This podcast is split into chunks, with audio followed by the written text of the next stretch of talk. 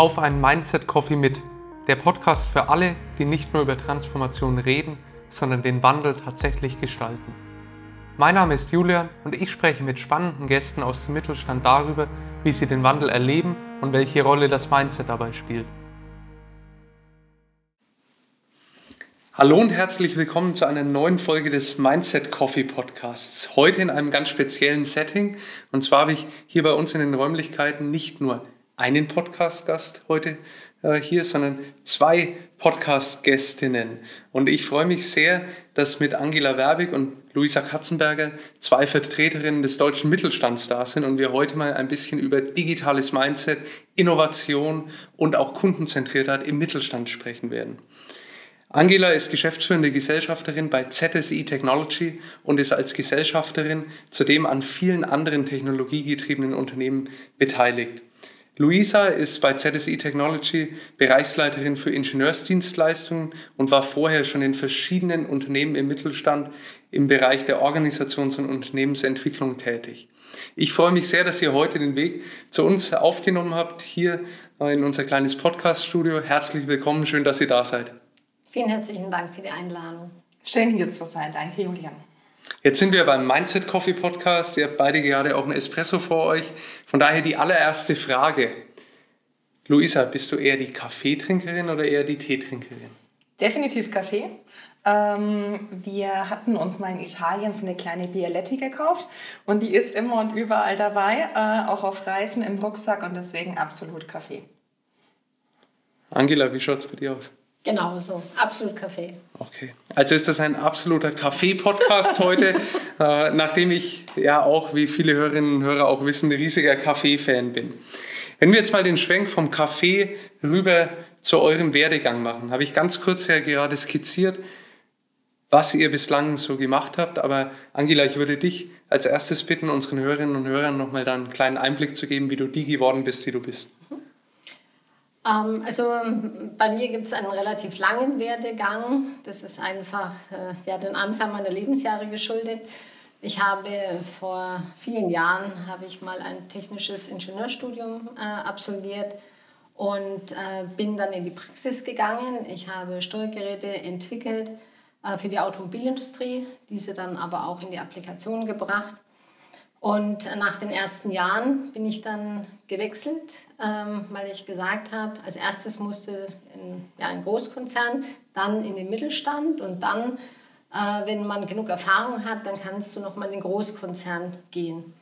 Und äh, bei mir war es dann äh, die zweite Stufe, wo ich dann schon zur Firma ZSI Technology gewechselt bin und habe dann eben sukzessive dort Verantwortung übernommen äh, irgendwann stand auch das Thema der Nachfolgeregelung im Raum. Äh, das war dann die Möglichkeit, äh, die Geschäftsführung zu übernehmen und dann auch ja, im Rahmen eines Management-Bouts dann die Sicherstellung des Unternehmens darzustellen. Und äh, dadurch, dass ich dann gemerkt habe, dass äh, Technik wichtig ist, aber das ganze Betriebswirtschaftliche auch nicht von ungefähr ist, habe ich dann berufsbegleitend auch dann noch ein betriebswirtschaftliches Studium gemacht und dann auch noch ein Master, weil einfach die Themen auch immer mehr international wurden. Das vielleicht kurz zu meinem Werdegang. Magst du den Hörerinnen und Hörern noch ganz kurz verraten, was ZSI Technology genau macht? Immer gerne. Ähm, dadurch, dass die Zeit limitiert ist, versuche ich mich äh, aufs Wesentliche zu konzentrieren. Äh, das Unternehmen war früher, also das Unternehmen existiert seit 1972 und es war früher ein reines Unternehmen, was Entwicklungsdienstleistungen erbracht hat. Und äh, dadurch, dass ich ja von der Praxis komme, also Theorie und Praxis äh, in einer Person darstelle, habe ich gesagt, also Daten alleine äh, reicht nicht. Das Produkt, was du äh, entwickelst, muss ja auch in die Herstellbarkeit überführt werden. Und das äh, habe ich dann sukzessive gemacht. Das heißt, Stand heute ist dieses Unternehmen ein Mischbetrieb. Auf der einen Seite nach wie vor die Ingenieurdienstleistung, äh, themenübergreifend, auch kundenübergreifend äh, und auf der anderen Seite Systemlieferant bedeutet, wir entwickeln und produzieren Bauteile, Baugruppen, maßgeschneidert nach den Anforderungen der Kunden. Hauptschwerpunkt die Automobilindustrie. Wir versuchen aber auch andere Branchen für uns zu gewinnen. Und ähm, ja, also von, weil Technik äh, kannst du projizieren auf andere Branchen. Mhm. Und wir sind Techniker. Okay, also klarer technischer deutscher Mittelstand. Genau. Mhm. Super. Danke für die kurze Intro. Luisa, äh, wie sieht dein Werdegang aus bislang? Ähm, meiner ist eigentlich geprägt durch durch warum ich was mache und wie ich es mache. Da gibt es ja den, den Golden Circle von Simon Sinek, also äh, dass man mit Why anfängt, dann How und What. Und das zieht sich eigentlich bei mir quer durch. Also warum mache ich die Sachen? Mir geht es um Nachhaltigkeit, mir geht es um, um Verantwortung, um Sachen langfristig in die Zukunft zu führen. Und wie, wie mache ich das? Das versuche ich mit Kundenzentrierung, mit Entrepreneurship, mit äh, Transformationsthemen. Und das Wort, also die Produkte oder die Dienstleistungen, das hat sich bei mir eben im Lebenslauf so durchgezogen, dass es von der Beratung über eine Plattform, ähm, über eine Bank bis zu einem produzierenden Mittelstand äh, kam. Und jetzt, jetzt bin ich hier und ich habe so drei Hüte auf. Ähm, bei ZSE Technology eben den, den Bereich Ingenieurdienstleistungen. Also da geht es quasi darum, Kundenprojekte gemeinsam zu entwickeln und das Ganze ähm, quasi übergreifend äh, zu machen. Und ähm, der zweite Hut, den ich habe, äh, im Prinzip Familienunternehmen, auch produzierender Mittelstand im Osten von Nürnberg und dort als ähm, Gesellschafterin und da einfach sich gegenseitig so zu schauen, was kann man von dem einen in den anderen Bereich übertragen. Und der dritte Bereich, wo ich gerade aktiv bin, ist ähm, als Dozent. Und warum? Mich hatte das immer gestört, in der Uni, dass es so wenig Praxisbezug gab. Also man hatte viel gelernt, wie man was tut, aber man hat so wenig gehört, wie machen es denn eigentlich die Firmen, was sind gerade die wichtigen Themen. Und da versuche ich im Themengebiet äh, Geschäftsmodellinnovation mich mit dem praktischen, absolut hands-on-Mentalität von, von den letzten paar Jahren, die ich so mitgebracht habe, einzubringen. Sehr schön. Vielen Dank für den Einblick in euren Background. Da haben wir heute eine geballte Mittelstandspower und geballtes Mittelstands-Know-how hier versammelt. Und lasst uns reinstarten in das Thema Transformation. Es gibt ja eigentlich keine Branche, die in den letzten Jahren nicht in irgendeiner Art und Weise mit dem Thema Digitalisierung und digitaler Transformation in Berührung gekommen ist. Wie ist es da bei euch? Wie habt ihr auf die Transformation reagiert? Beziehungsweise welche Auswirkungen hat dies auf euer Geschäftsmodell? Äh, da vielleicht äh, erstmal nochmal die Konkretisierung. Was konkret äh, verbirgt sich hinter dem Thema Transformation? Im Mittelstand oder in unserer Branche äh, vielleicht explizit, äh, wir haben ganz viele Wandel, äh, die wir auf uns übertragen müssen in der Organisation, in dem, was wir tun, wie wir es tun, etc. etc. Das heißt, wir sind eigentlich kontinuierlich damit beschäftigt, Änderungen einzubringen.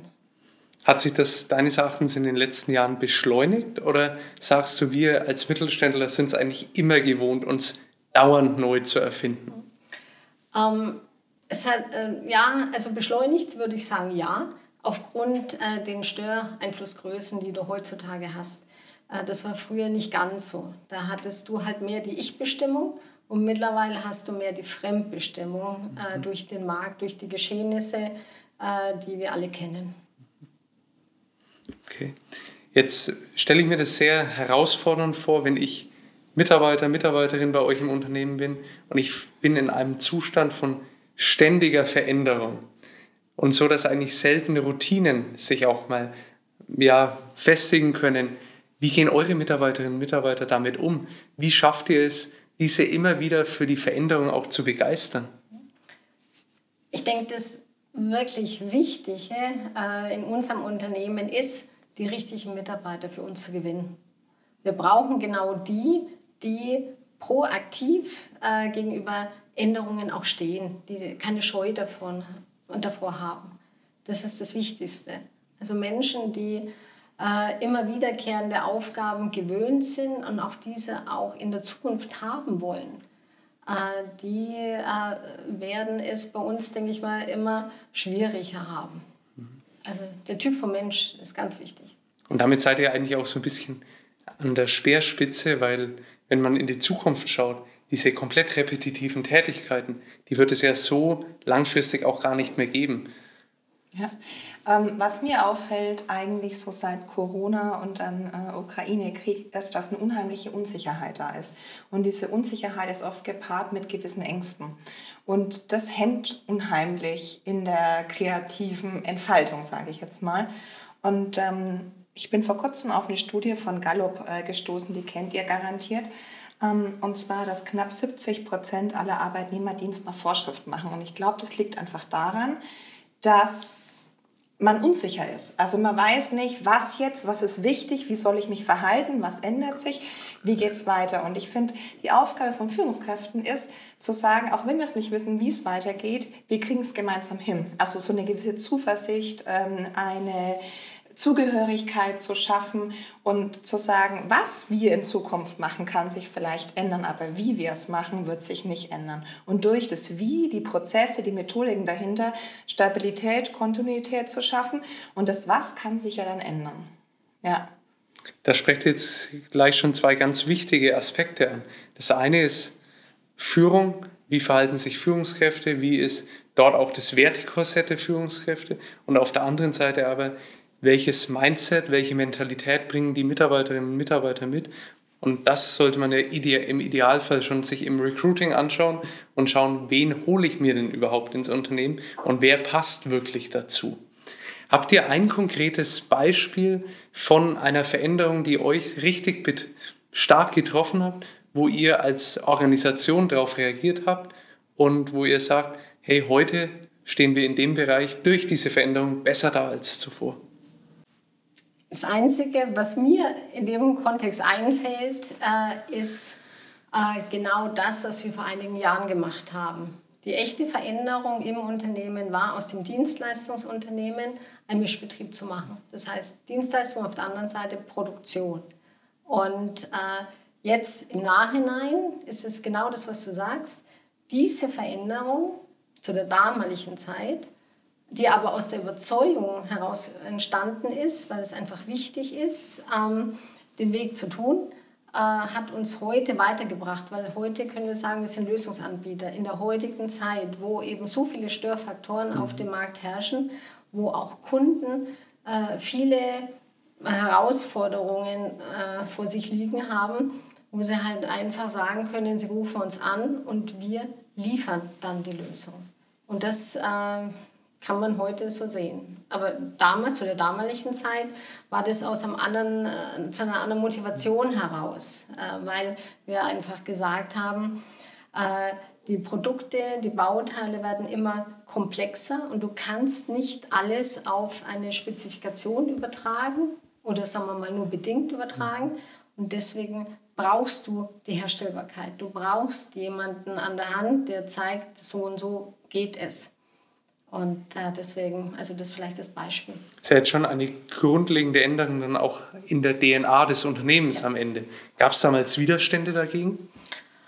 Ähm, von Widerstände äh, bedingt.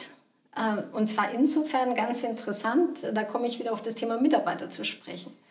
Es gibt Mitarbeiter, ähm, also wenn ich so die, die klassische Ingenieurdienstleistung lebe, dann habe ich in der Regel größere Projekte oder auch äh, ich sag mal, Aufgaben, die dadurch bedingt auch wiederkehrend sind.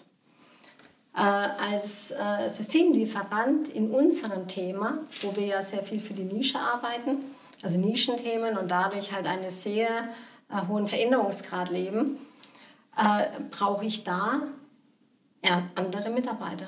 Das heißt, alleine für dieses Geschäftsfeld mussten wir äh, neue Mitarbeiter rekrutieren.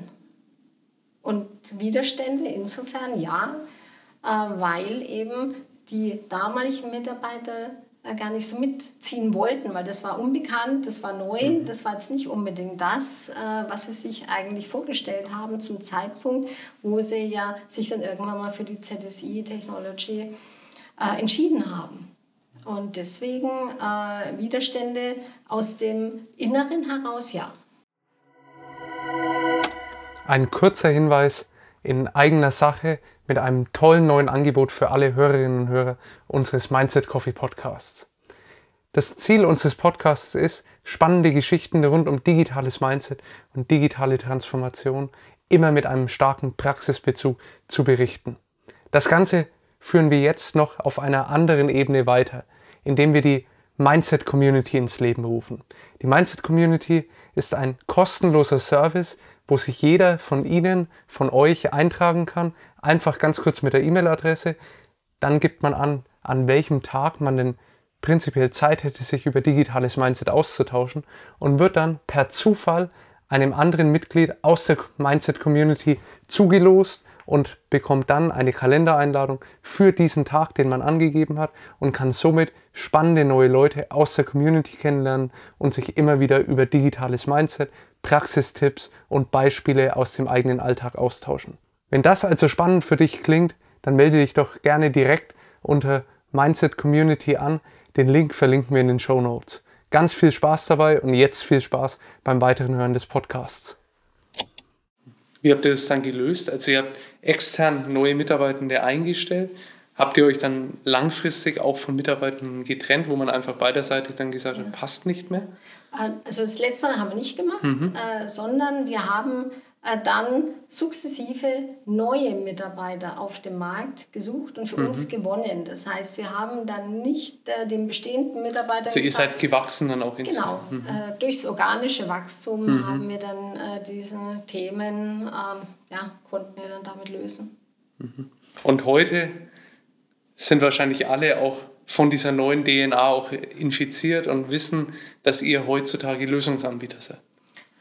Ähm, Genau. Mhm. Weil, äh, weil das ist ein Alleinstellungsmerkmal auf dem Markt.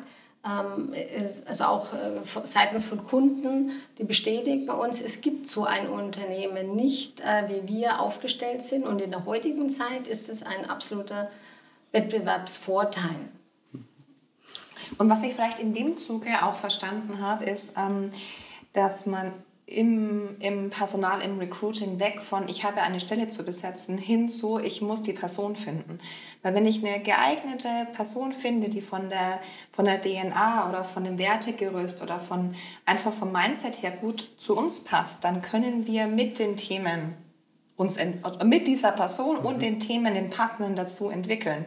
Und das finde ich ist was für mich ein Unterschied ist ähm, zu, zu anderen Unternehmen, da gibt es eine Stellenbeschreibung und dann wird ähm, dort für jemand gesucht und dann wird geschaut, passt der oder passt der nicht. Und das finde ich so schön ist, dass wir von den Leuten hergehen. Also wir schauen uns an, was bringt derjenige mit, wo möchte er sich hinentwickeln mhm. und schauen dann, finden wir Projekte, Themen, wie auch immer, ähm, der, wo, wo sie oder er sich gut einbringen kann. Und das würde ich sagen, kriegt man eben nur durch diese Beidhändigkeit, weil man zwei unterschiedliche Geschäfte hat und man kann dadurch ja auch dem, dem Mitarbeiter oder dem, dem zukünftigen Partner, wie auch immer, diese zwei Welten bieten. Ja. Also den Fokus auf Mindset zu legen, auch im Recruiting, also Hire for Mindset mhm. und Train for Hard Skills am Ende. Jawohl. Perfekt gesagt. Respekt, ja. Auf den Punkt ja. gebracht. Ja. Ja, ist ein ganz toller Approach und meines Erachtens der einzige Approach, der langfristig im Recruiting auch funktionieren kann. Weil, sind wir mal ganz ehrlich, wir wissen ja gar nicht mehr, welche Hard Skills wir in fünf oder in zehn Jahren benötigen werden, weil wir nicht wissen, wie sich die Technologie, die Automatisierung verändert und welche Skills ich dann bei den Mitarbeiterinnen und Mitarbeitern benötige. Wenn ich aber Menschen habe, die vom Mindset her genau eure DNA leben, dann werden die diese Entwicklungen ja selbstständig vorantreiben und sich immer wieder die neuen richtigen Hard Skills auch aneignen können. Wenn ihr jetzt sagt, im Recruiting schaut ihr vor allem, dass es von der Person her zu euch als Unternehmen passt. Was sind da so die Hauptschwerpunkte, die ihr legt? Was sollte jemand mitbringen, der sich bei ZSI bewirbt, der vom Mindset her zu euch passt? Bist du das? Ich wollte gerade sagen, mach mal Ping-Pong. Ja. also ich fange an und ich würde sagen, lebenslanges Lernen. Einfach ein Wunsch, eine Neugierde und das sieht man natürlich dann auch äh, im Rückspiegel, im Lebenslauf, äh, welche, welche Erfahrungen, welche Stationen hat ESC gemacht und im Gespräch, wohin geht's. Also bei mir Punkt 1, lebenslanges Lernen. Ich würde auch sagen Risikobereitschaft. Weil eine neue Aufgabe bedeutet, äh, dass ich äh, diese, äh, ich sage zuvor noch gar nicht gekannt habe. Und einfach offen sein. Weil ich weiß heute noch nicht, ob ich die Aufgabe übermorgen kann. Mhm. Und das meine ich mit risikobereit. Mhm.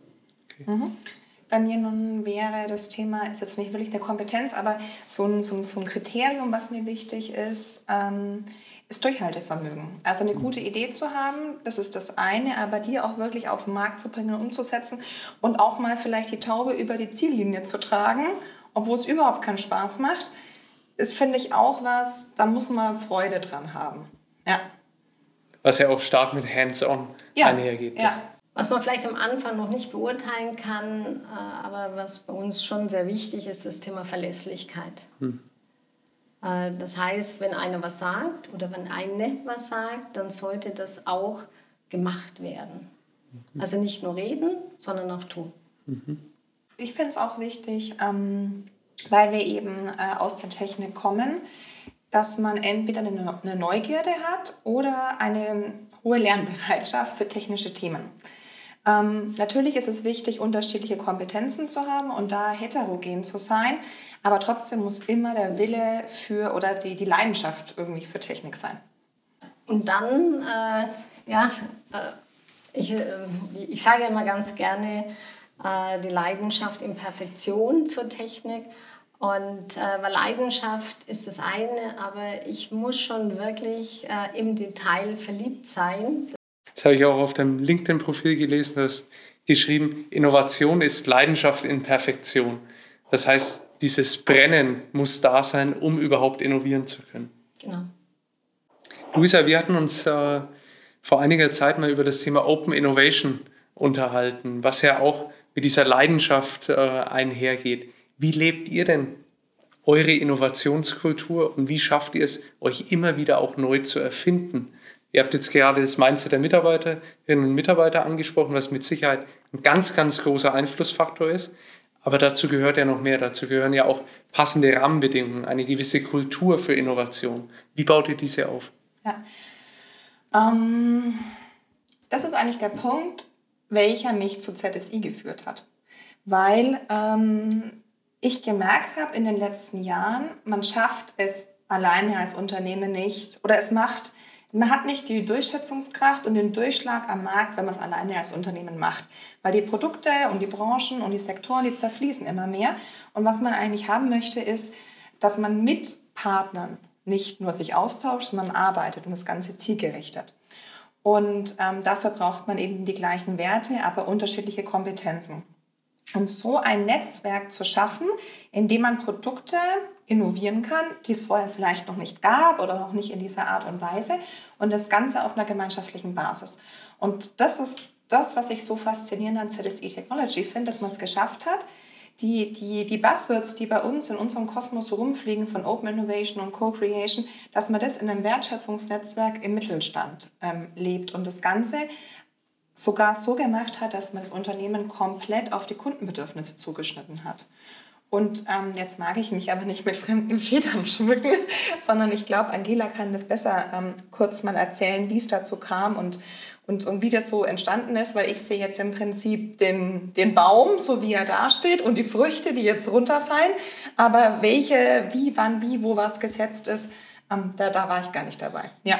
Ja, ähm, auf was äh, Luisa hinaus will, ist, äh, dass wir gemerkt haben, äh, was wirklich wichtig ist, dass du am Ende den gesamten Wertschöpfungsprozess abbilden kannst, die Wertschöpfungskette als solches.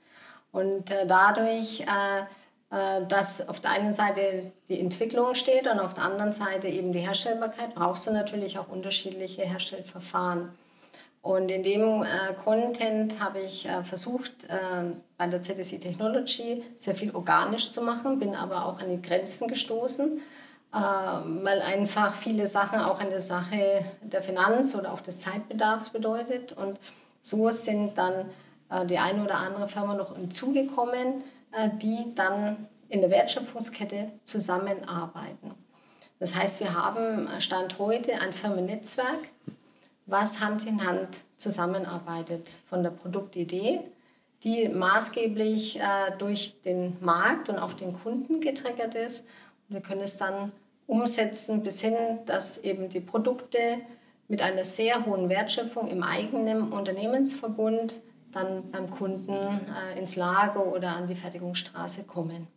Was sich jetzt bei euch beiden durchgezogen hat, eigentlich in dem Themenkomplex Innovation, war immer wieder der Kunde. Es ist immer wieder gerade der Kunde gefallen.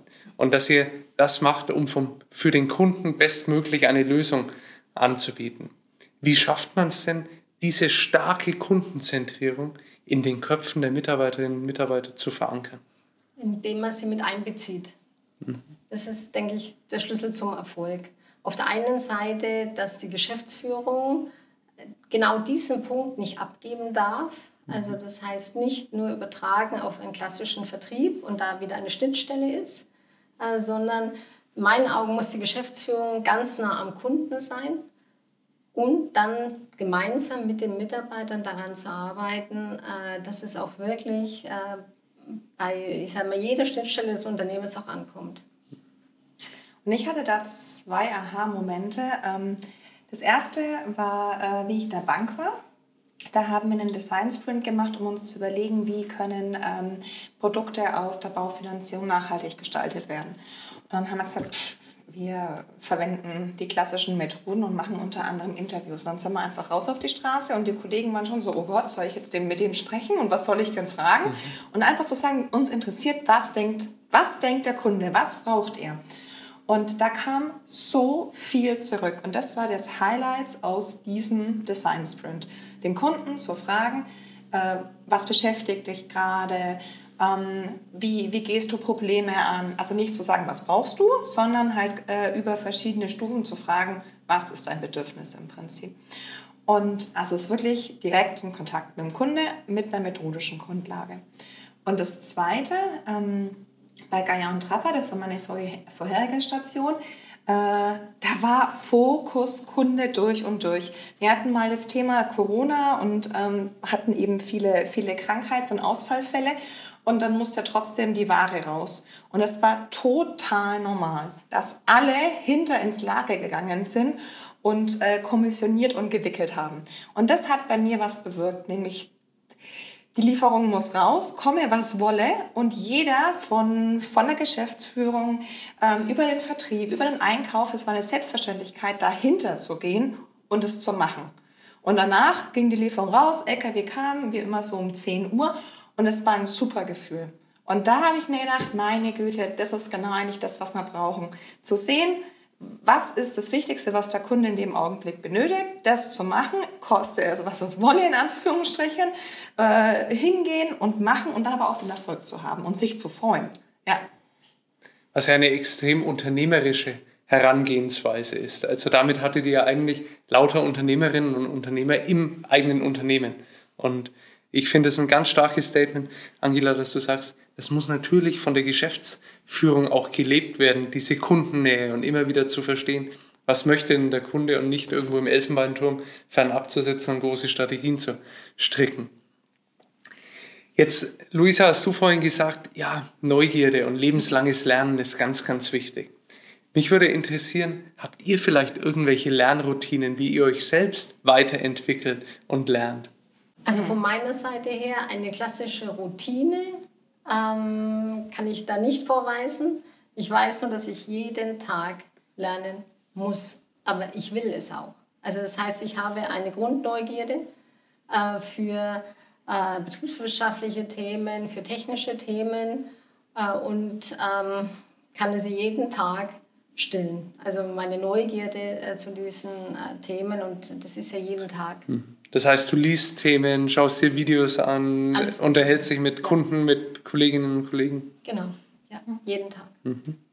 Und ich muss auch ganz ehrlich sagen, ich habe noch nie so eine spannende Aufgabe gehabt, äh, das hausintern oder firmenübergreifend über das Netzwerk so darzustellen. Weil äh, jeden Tag äh, kommen Themen, wo es nach einer Lösung ruft und man eine Lösung auch liefern muss.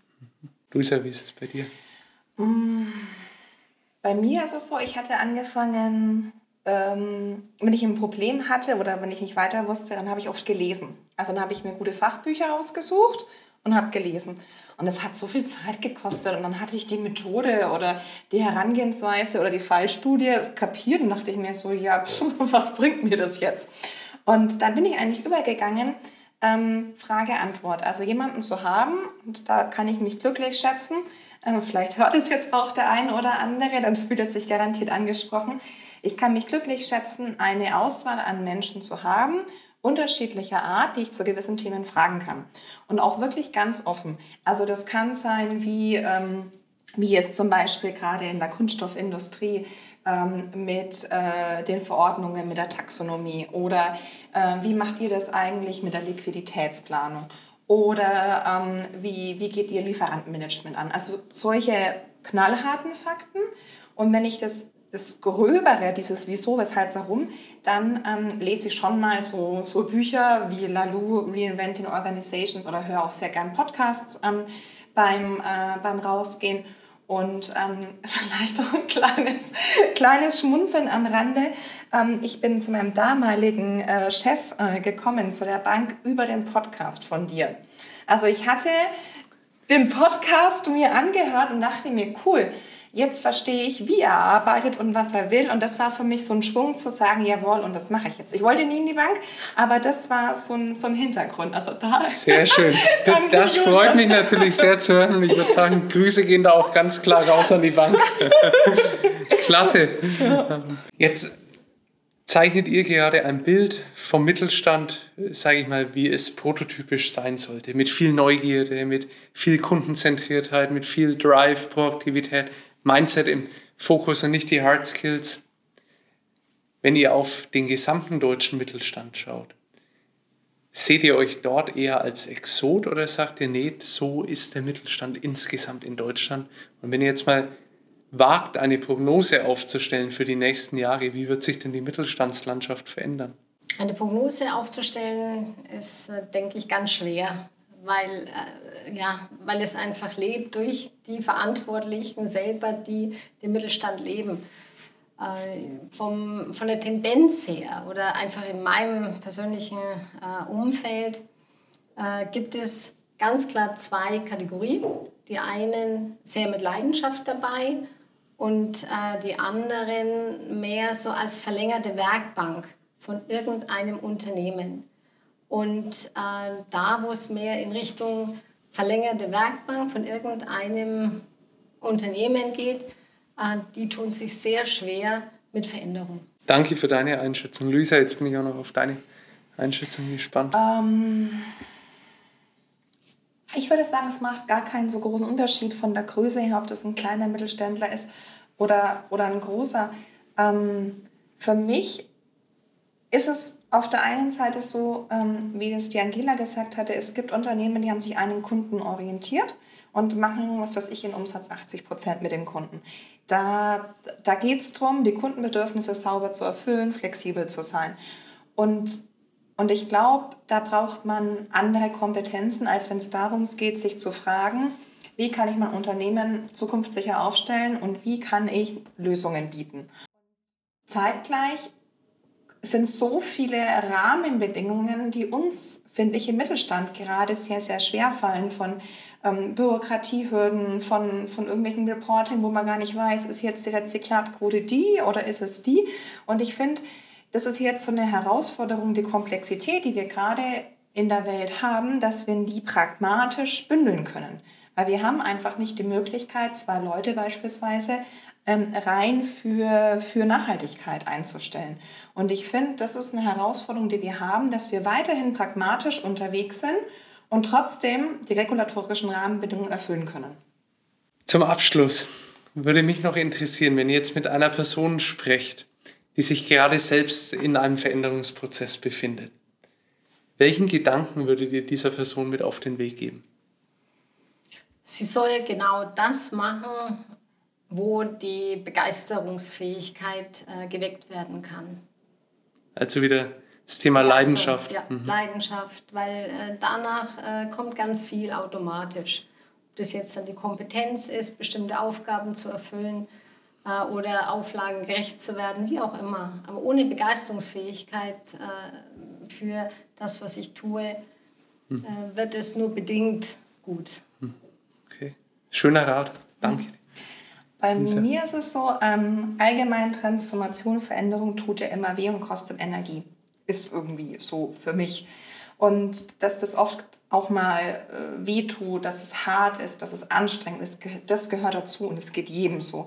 Und ich finde, ein Mitarbeiter, Mitarbeiterin, die sich im Unternehmen ähm, gerade in diesem Prozess befindet, finde ich, soll sich aus meiner Warte die Frage stellen, die Transformation, die ich jetzt gerade selber durchmache oder das Unternehmen, passen die Rahmenbedingungen noch dazu? Oder muss ich so viel Kraft investieren, allein schon durch Politik und so weiter so viel Gegenwind zu bekommen, dass meine eigentliche Wirksamkeit gemindert wird? Und wenn man dann irgendwann sagt, nee, das, was, wie ich eigentlich, ähm, was ich an ihren Kompetenzen habe, wie ich äh, unterwegs sein möchte, passt nicht mehr zum Unternehmen, dann finde ich, ist es total in Ordnung zu sagen, wir passen nicht mehr zusammen.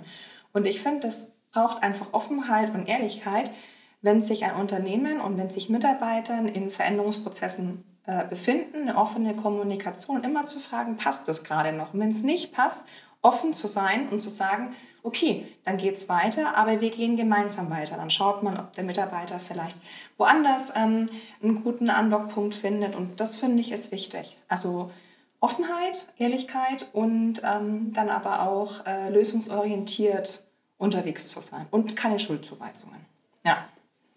Okay, ich glaube, da waren jetzt eine Menge Punkte dabei, an denen man sich gut orientieren kann. Das, was für mich aus diesem Gespräch wirklich als, als Key hängen bleibt, ist die Leidenschaft, die ihr für Unternehmertum auch mitbringt und die Leidenschaft, damit wirklich was zu bewegen und eure Kunden happy zu machen. Danke für das inspirierende Gespräch, war super spannend, tolle Einblicke und wir könnten gefühlt noch Stunden weitersprechen. Schön, dass ihr da wart. Danke. Vielen Dank. Dankeschön. Dir hat dieser Podcast gefallen? Du willst mehr über das Thema digitales Mindset und Transformation erfahren? Dann schau doch mal auf unserer Website onestoptransformation.com oder auf Social Media vorbei oder melde dich für unseren Newsletter an. Wir freuen uns auf dich.